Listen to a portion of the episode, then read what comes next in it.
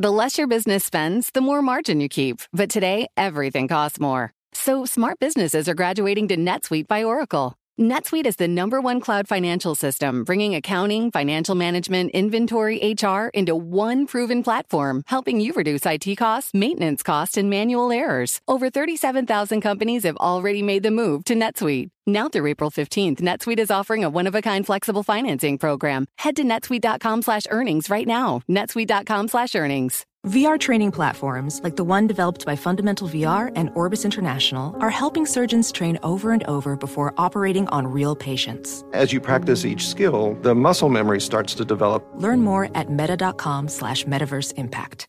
You know success when you see it. Or you think you do. The people in the spotlight. But what about those small business masterminds who succeed at making their money work harder? They do that by having a business bank account with QuickBooks Money which now earns 5% annual percentage yield. Making your money work as hard as you do? That's how you business differently. Learn more about QuickBooks Money at quickbooks.com slash 5APY. Banking services provided by Green Dot Bank, member FDIC. Only funds and envelopes earn APY. APY can change at any time. Le entregamos todo lo que necesita saber para comenzar el día. Esto es Bloomberg Daybreak para los que escuchan en América Latina y el resto del mundo. Buenos días y bienvenido a Daybreak en español. Es 5 de mayo de 2022, soy Eduardo Thompson y estas son las noticias principales. Vamos a partir con los coletazos de la decisión ayer de la Reserva Federal de Estados Unidos. La Fed no sorprendió a los mercados al elevar su tasa de interés clave en 50 puntos básicos. Sin embargo, las declaraciones del presidente de la Fed, Jerome Powell, dieron un espaldarazo al mercado. Acá, Sebastian Boyd, editor del blog Market Live de Bloomberg, nos explica cuál fue el mensaje central de Powell. Bueno, el mensaje principal eh, es que la Reserva Federal no está considerando por el momento a un alza de tasa de 75 puntos base. Eso era algo que el mercado tenía pensado posiblemente para junio, para la próxima reunión. 50 puntos base ahora, tal vez 75 en la próxima reunión. Y Paul dijo en la, conferencia de prensa que no estaba bajo consideración.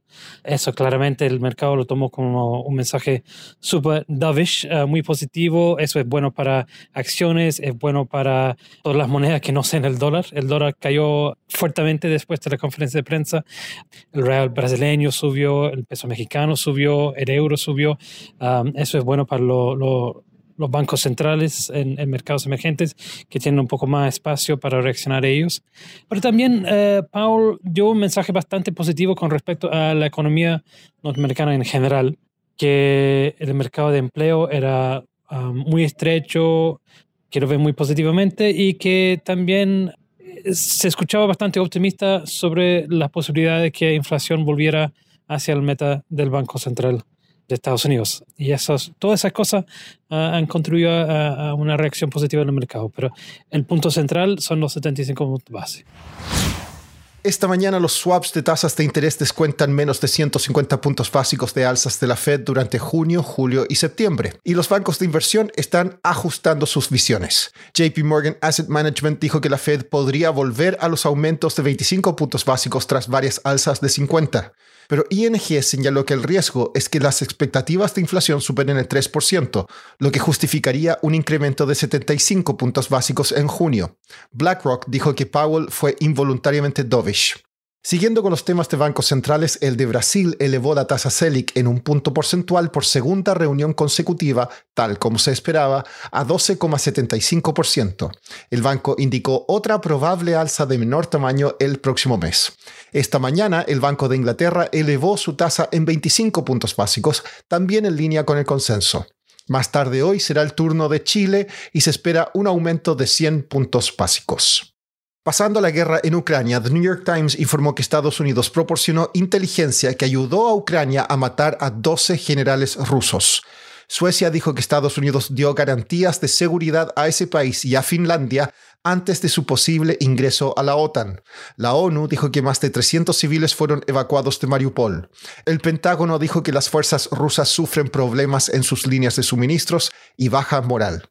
Hoy habrá reunión del cartel OPEP+. Se espera que mantenga su meta de aumentar la producción en 430 mil barriles por día para junio, ignorando los llamados para aumentar aún más los suministros. Siguiendo con el petróleo, Shell anunció una ganancia trimestral récord que superó las estimaciones más altas. Sus acciones subían en Londres crecen las críticas a la inversión pasiva, aquella que simplemente sigue el desempeño de los índices. Elon Musk y Cathy Wood dicen que ha ido demasiado lejos y el inversionista Mark Anderson dijo que firmas como BlackRock tienen un poder descomunal en muchas corporaciones debido al poder de voto de su grupo de rastreadores de índices pasivos. Cathy Wood dijo que el acelerado cambio hacia los fondos pasivos en los últimos 20 años será visto como una enorme mala asignación de capital. Volviendo a América Latina, Moody's rebajó la calificación crediticia de El Salvador en dos escalones a CAA3 y advirtió que los inversionistas en bonos de ese país arriesgan grandes pérdidas. El presidente mexicano Andrés Manuel López Obrador viaja a Guatemala para iniciar una gira de tres días por Centroamérica y Cuba. Las políticas migratorias están en la agenda. El Congreso de Perú aprobó un proyecto de ley que permite a las personas retirar 18.400 soles o unos 4.900 dólares de sus fondos de pensiones privados. Ahora el proyecto se dirige al presidente Pedro Castillo para su promulgación. Y por último, la camiseta que Diego Armando Maradona usó en 1986 cuando anotó el gol conocido como La mano de Dios fue rematada por 9,3 millones de dólares. Supera así el récord alcanzado en 2019 cuando la camiseta del jugador de béisbol Babe Ruth fue rematada por 5,6 millones. Eso es todo por hoy. Soy Eduardo Thompson. Gracias por escucharnos. Para conocer todas las noticias que necesita para comenzar el día, revise Daybreak en la app Bloomberg Professional, donde puede personalizar las noticias que desee recibir. También puede suscribirse a la versión solo audio en Spotify, Apple Podcasts o la plataforma de su preferencia. Eso es todo por hoy. Escuche de lunes a viernes Bloomberg Daybreak.